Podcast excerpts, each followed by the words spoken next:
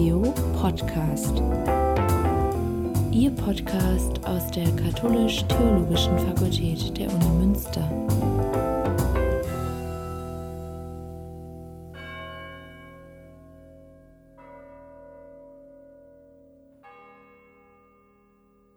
Mein Name ist Thomas Schüller, ich bin der Direktor des Instituts für kanonisches Recht und zugleich Professor für Kirchenrecht und kirchliche Rechtsgeschichte an der Katholisch-Theologischen Fakultät hier in Münster. Und wir sind nach Pfingsten aufgebrochen zu einer Exkursion mit Studierenden aus Münster und aus Nijmegen. Dort haben wir eine schon lang bewährte Kooperation mit der Kollegin Daniela Müller, einer Rechtshistorikerin, die auch hier im Lizenziatstudiengang lehrt und mit der wir dann auf Malta folgende Themen beackern wollten nämlich die Geschichte des Malteserordens, überhaupt die Geschichte Staat-Kirche, auch aktuell. Dann natürlich äh, die spezifisch maltesische Inquisition, die sich doch deutlich unterscheidet von der zum Beispiel bekannten spanischen Inquisition. Und als Schmankerl am letzten Tag auch noch, wie es um die Freimaurerei in Malta bestellt ist. Und äh, wir hatten ja einen niederländischen Kommilitonen, der selbst Freimaurer ist und der uns einen sehr luziden Einblick in die Arbeit der Freimaurer gegeben hat. So war das Programm von Dienstag bis Sonntag. Und äh, es gab noch eine Begegnung mit dem Erzbischof von Malta, Cicluna, der für uns Kirchenrechtler sehr wichtig ist, weil er nämlich ein erfahrener Strafrechtler ist, lange in der Glaubenskongregation in der Disziplinarabteilung gearbeitet hat, im Umgang mit Fällen von sexualisierter Gewalt und der uns zu einem zweistündigen, sehr informativen Gespräch über die Situation der katholischen Kirche in Malta eingeladen hat. Am Samstag sind wir dann auf die Nachbarinsel noch gefahren. Dort gibt es eine zweite Diözese, Gozo, mit 25.000 äh, Katholikinnen und Katholiken, 15 Vereinen und der erstaunlichen Zahl von 144 aktiven Priestern plus acht Seminaristen. Äh, das waren interessante Einblicke.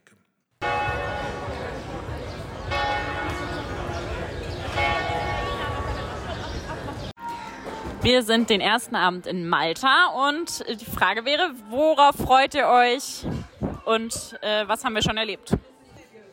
Ich fand es sehr schön, gerade an der Universität zu sein und dort die Professoren zu treffen. Und es war äh, ganz interessant, was sie uns bereits erzählen konnten von der Geschichte hier auf Malta, von den Beziehungen nach Rom zum Papst und äh, auch die Rivalitäten, die sich in der Geschichte ergaben. Und ich freue mich auf den nächsten Tagen da in Referaten und durch die Besuche der Orte da mehr darüber zu erfahren. Ja, also ich freue mich sehr auf den, auf den Austausch in der Gruppe, den Seminarplan. Ich äh, freue mich sehr einfach äh, hier auf Malta. Ich war noch nie hier auf Malta und ich freue mich dann eben auch gerade vor dem Hintergrund von äh, Inquisition und dem Malteserorden, dem ich bisher nur in Rom begegnet bin, dann einfach mehr äh, über dieses sehr spannende Land, aber dann eben auch in Verbindung mit, äh, mit der katholischen Kirche zu erfahren. Ja, wir sind ganz froh, dass wir ja eine gemischte Gruppe sind. Auch Leute aus Nimwegen sind dabei. Nicht immer ganz einfach, die zwei verschiedenen Unikulturen zusammenzubringen, aber wir haben viel Spaß zusammen.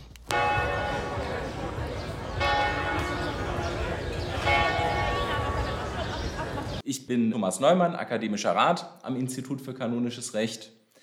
Und natürlich kann man sich fragen, warum fahren KirchenrechtlerInnen nach Malta? Wir haben gerade schon gehört, was wir da besucht haben. Und tatsächlich ist kirchenrechtlich, aber auch historisch Malta eine Besonderheit. Einmal, weil es dort drei Hierarchen, drei Obere gab, denen man gehorchen musste. Dem Großmeister des Malteserordens, dem Bischof von Malta und dem Großinquisitor von Malta, der zugleich, und das ist eine Besonderheit, apostolischer Delegat des Papstes war und damit auch eine repräsentative Funktion hatte und wie wir gelernt haben, dann so manche Vorschriften der Inquisition nicht so genau genommen hat, weil er selbst ein eigenes Billardzimmer und einen eigenen Kartenspielraum hatte, was etwas als verpönt galt.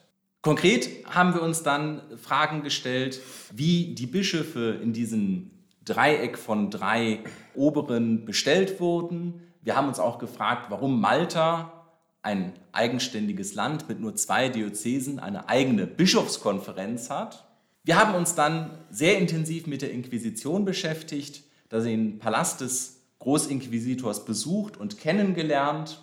Kennengelernt, dass der Großinquisitor dort auch zwei Eismaschinen hatte, aber vor allen Dingen, dass die Gefängniszellen direkt im Palast des Großinquisitors waren und die Urteile sehr milde waren. In 250 Jahren Inquisition gab es sage und schreibe nur acht Todesurteile. Die meisten Leute wurden, wenn sie denn überhaupt verurteilt wurden, zu Bußleistungen verurteilt. Und das schlimmste Urteil, was sie treffen konnte, war die Verbannung von der Insel. Auf eine Galeere, ein interessantes Beispiel, weil wir ja aktuell mit der Frage des Umgangs mit sexualisierter Gewalt zu tun haben. Und es ist interessant, dass dort ein Kalmodenser Pater verurteilt wurde, weil er Knaben geschändet hatte und für sieben Jahre auf die Galeere verbannt wurde. Da haben wir spontan gedacht, das wäre ja mal eine praktikable Strafe auch heute. Ähm, man sieht, dass das Thema also zum Beispiel schon in dieser Zeit auch ein Thema der Inquisition war. Spannend dort auch die Gefängnisse, weil man dort auch noch wirkliche Bilder sieht, zum Beispiel von der Rose als Zeichen für den Koran. Und dann kann man erahnen, dass die muslimischen Gefangenen dort lange Zeit verbracht haben, bis sie einer Verhandlung zugeführt wurden. Und spannend war auch noch, das sollten wir nicht vergessen, die Begegnung mit der kleinen, aber feinen katholisch-theologischen Fakultät, die auch dort Teil der äh, staatlichen Universität ist. Und die Begegnungen dort waren sehr herzlich, informativ. Und auch dort konnten wir mit dem Kirchenrechtler Kevin einen guten Kontakt knüpfen und vielleicht besucht er uns nächstes Jahr in Münster.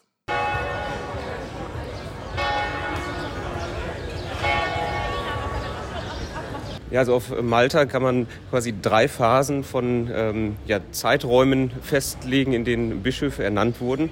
Der eine große Zeitraum ist der von 1530 bis 1798, als eben die Malteser hier vor Ort waren. Und da gab es eine Regelung, die äh, mit ähm, König äh, Karl V. von Spanien ausgehandelt wurde. Und zwar hat der Großmeister des Malteserordens ähm, gemeinsam mit, mit seinen engen Mitarbeitern eine Vorschlagliste ausgearbeitet von drei Personen.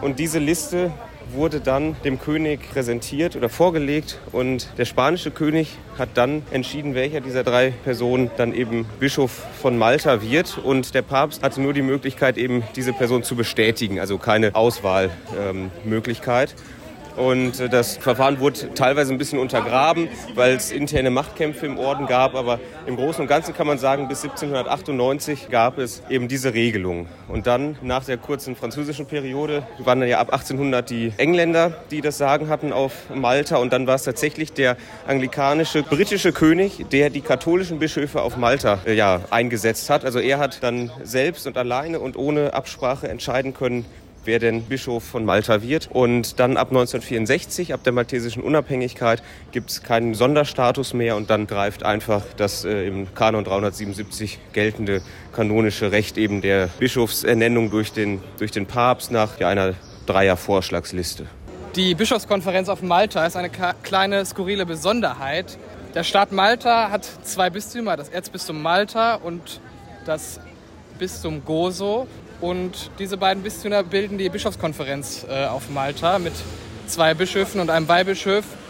Und ist somit ja, wie gesagt, eine der kleinsten Bischofskonferenzen überhaupt. Und es ist sehr schnuckelig. Man beschäftigt sich mit Themen wie der Bewahrung der, der maltesisch-christlichen Kultur, der Übersetzung der Messbücher ins Mal die maltesische Sprache. Und durch diese kleine Gruppe ergibt sich natürlich ein pragmatisches Arbeiten, aber auch der Diskurs kann natürlich eingeschränkt werden, wenn man nur drei Leute heißt. We are here at the Palace of the Inquisitor uh, with Kenneth Kassar, and he'll explain, yeah, what's what it is about here. So we are very lucky that in Malta we still have a palace for the Inquisitor. The Inquisitor's palace, it's a former center of power dating back um, first inquisitor was over in, within this palace in 1574, following which were over two centuries, to be precise, 224 years of a stay uh, of the Inquisitor in, in this palace here. We are very lucky that the building actually survives and is still presented till this day as a former center of power, the former home and office of the Inquisitor himself. But we are also very lucky that we still have the archives practically intact, through which basically we can actually reconstruct the history of the palace and life within the palace itself. So for us, it is always a privilege to receive visitors over, particularly if there are uh, they are researchers who actually are into the subject itself. It's always an opportunity for us to confront the various ideas and the various research issues and questions that we might have. Heute Nachmittag haben wir die Archive der Inquisition besucht, wo alle Unterlagen quasi nach dem Ende der Inquisition aufbewahrt wurden, wo es die Akten gab, der Fälle, aber auch Briefwechsel der Großinquisitoren mit Rom und habe einfach Eindrücke bekommen der Archivare, was ihre Arbeit ausmacht, was sie katalogisieren und erforschen, aber auch Einzelfälle, ähm, wo exemplarisch dargelegt wurde, welche Fälle von Inquisition es gab, welche Strafen, was auch einen großes, großen Einblick in das Leben der, der Bevölkerung, der breiten Bevölkerung damals gab. So we are here at the seat of the tribunal with Kevin Chembry and he will tell us a little bit about where we are and what they do. So, welcome. Um, uh, we are here at the, as we just heard, we are at the Archbishop's Palace. The seat of it is the seat of the Ecclesiastical Tribunal in Malta, and also the seat of the regional tribunal, the Tribunal of Appeals, um, from the, with a, with another with another entrance from the side. Um, this is a very important place for the church in Malta, from, within history especially. Um, it was built in the 17th century, and it, since then it has been the residence of the bishops of Malta up till 1970s, and also the administrative seat of the church in Malta. So the Curia was located here.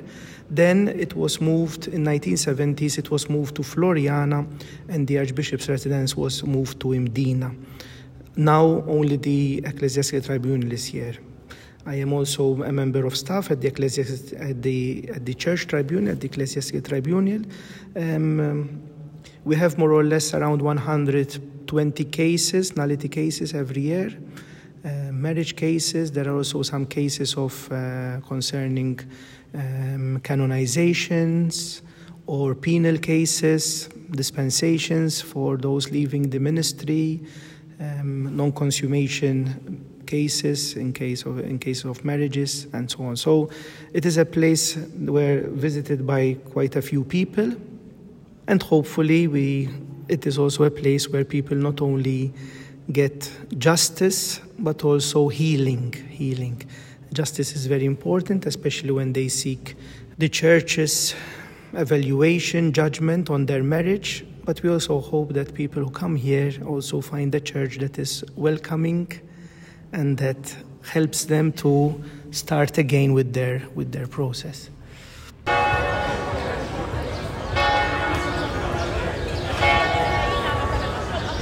Tatsächlich erst seit 1960 ist Malta ein unabhängiges Land. Ein unabhängiges Land mit einer eigenen Verfassung, in der gleich zu Beginn steht in Artikel 3, dass die römisch-katholische Kirche die Staatskirche in Malta ist.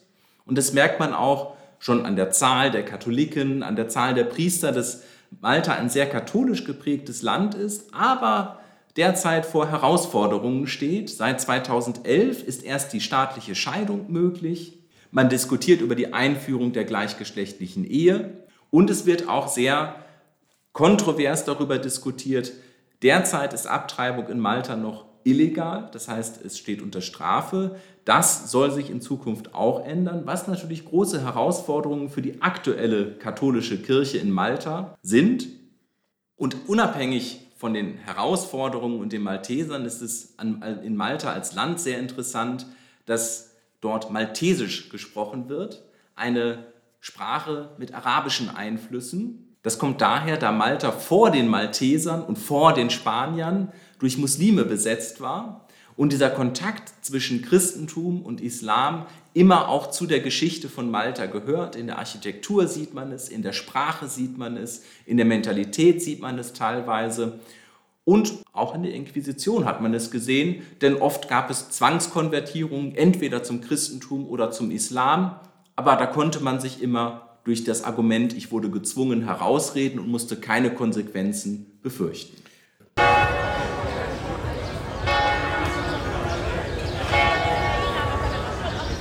Die Geschichte des Ordens auf Malta beginnt 1530, nachdem äh, die Malteserritter oder die damaligen Johanniterritter 1523 von Rhodos vertrieben wurden und nach einer Zeit der Staatenlosigkeit von Karl V. die Insel zur Verfügung gestellt bekommen haben. Die größte Schlacht der Malteser war 1565, als die Insel von den Osmanen angegriffen wurde. Und in einer viermonatigen Belagerung haben ca. 750 Malteserritter mit 8000 einheimischen Kämpfern die Insel gegen ca. 35.000 osmanische Krieger verteidigen können und so die christliche Vorherrschaft im Mittelmeer bewahren können. Der Plan der Osmanen war, über Malta äh, Richtung Sizilien vorzurücken. Äh, seitdem haben die Malteserritter die Oberhoheit im Mittelmeerraum gehabt bis im 17. bis 18. Jahrhundert. Und in Dankbarkeit der Verteidigung haben viele europäische Adelshäuser dem Malteserorden Geld zur Verfügung gestellt, womit der Orden auf der Insel investiert hat, unter anderem in barocke Kirchen, Paläste, Gärten und aber auch in, die, in der medizinischen Forschung.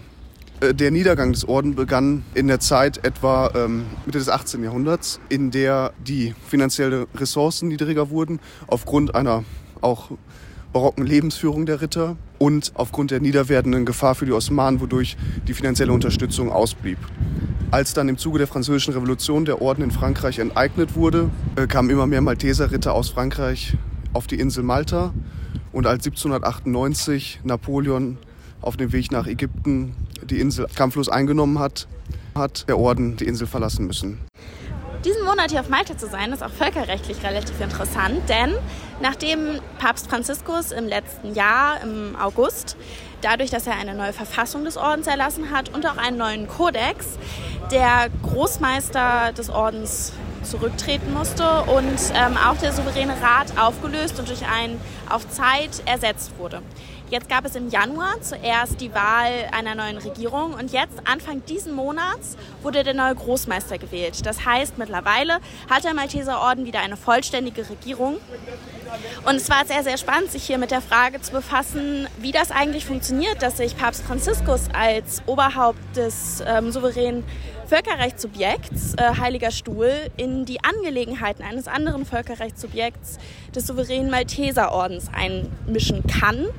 Und ähm, hier haben wir durchaus festgestellt, dass der CEC die Möglichkeit dazu gibt, Papst Franziskus diese Möglichkeit im Rahmen dessen, was auch wirklich in Ordnung ist, voll ausgereizt hat dass aber trotzdem natürlich irgendwo die Frage zurückbleibt, hm, wie werden andere Völkerrechtssubjekte darauf reagieren, dass äh, hier jetzt die Souveränität des Malteserordens tatsächlich eingeschränkt und eine neue Verfassung durch das Oberhaupt des Heiligen Stuhls erlassen wurde. Die aktuellen Einmischungen des Papstes sind nicht die ersten, die der Papst in den Malteserorden vornimmt. Bereits 1803 mischte sich Papst Pius VII.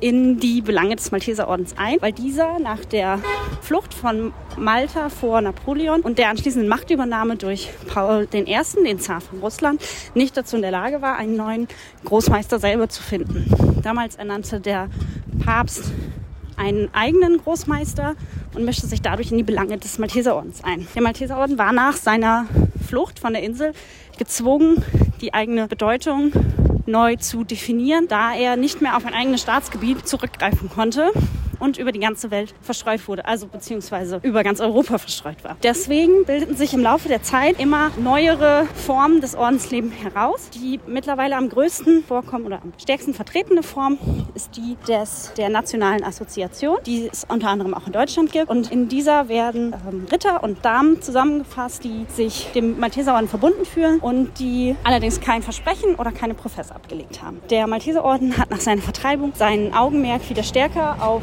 karitative Zwecke gelegt und ist heute vor allen Dingen in der Krankenpflege tätig. In Deutschland kennt man zum Beispiel den Malteser Hilfsdienst, der daraus entstanden ist. Deswegen sind die Malteser die Vertreibung von Malta mittlerweile eigentlich relativ positiv.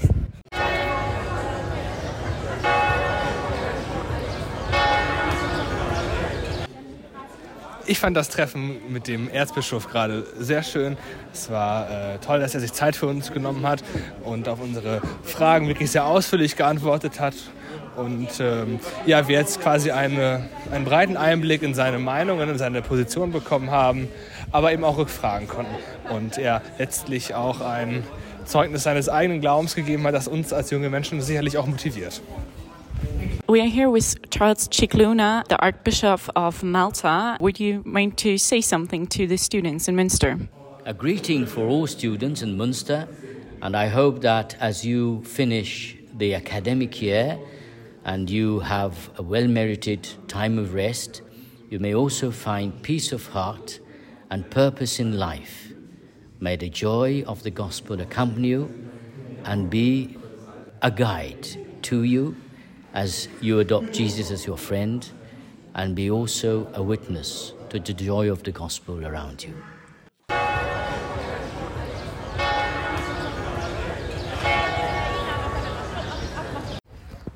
In Malta haben die katholisch geschlossenen Ehen zivilrechtliche Wirkung. Das heißt, wenn man dem Standesamt ein Dokument vorlegt, das beweist, dass man in der Kirche eine Ehe geschlossen hat, dann ist die Ehe automatisch zivilrechtlich anerkannt und man muss nicht mehr zu einem Standesbeamten oder zu einer Standesbeamtin gehen dafür. Seit 1975 gibt es äh, die Möglichkeit, überhaupt eine Zivilehe in Malta schließen zu können, ohne dass zur Religionsgemeinschaft äh, man gehören muss. Und seit 2011 gibt es äh, auf Malta erst die Möglichkeit, die Ehe auch zivilrechtlich scheiden zu lassen. Im Regelfall waren das nämlich sonst immer die Ehenichtigkeitsverfahren der kirchlichen Gerichte, die dann auch staatlichseits anerkannt wurden.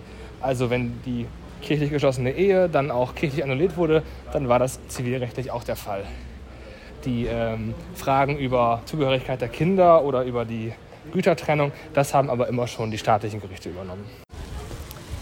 Ja, diese Co-Kathedrale ähm, in Malta, sie erschlägt einen vor Pracht und Gold und Ausschmückungspotenzial.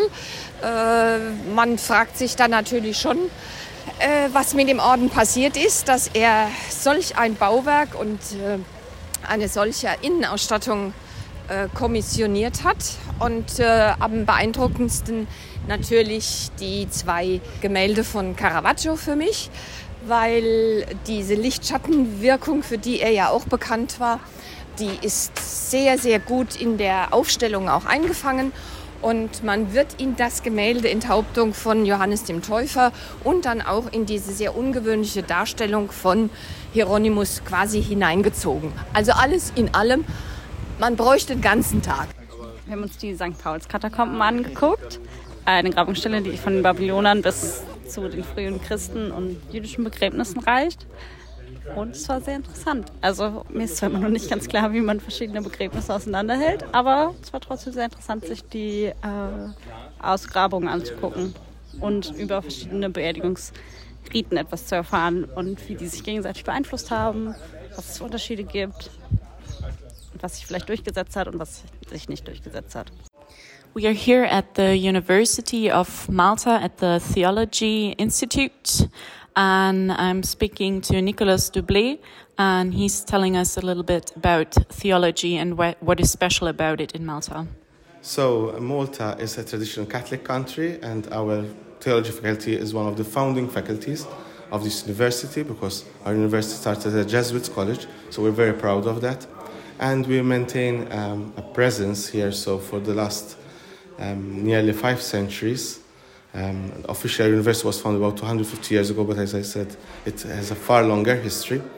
And we continue to be present here. Traditionally, it was for the formation of priests, but we have many lay students joining our courses, and it's a very diversified. So we cover all the branches of theology, and we have uh, also people from a department in the Faculty of Arts teaching philosophy with us here.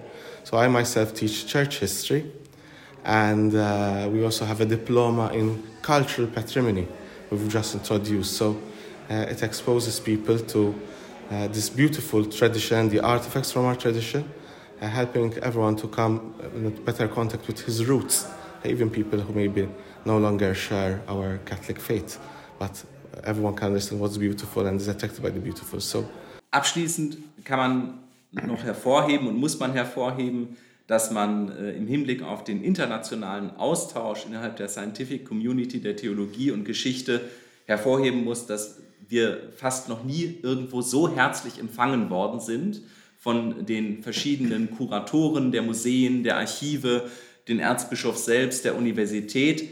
Uns wurden immer weitere Angebote gemacht zum Austausch, zur Vernetzung und vielleicht war auch diese Exkursion ein erster Schritt dahingehend, sich international mehr zu vernetzen, mehr Kontakte zu knüpfen und vielleicht auch für Studierende ganz interessant äh, der rege Erasmus-Austausch nach Malta, um die englische Sprache im Alltag besser bewältigen zu können. Also insgesamt eine erfolgreiche Exkursion in, hingehend auf die Fragen, die wir uns gestellt haben und darüber hinaus die Kontakte, die geknüpft wurden für zukünftige internationale theologische Zusammenarbeit.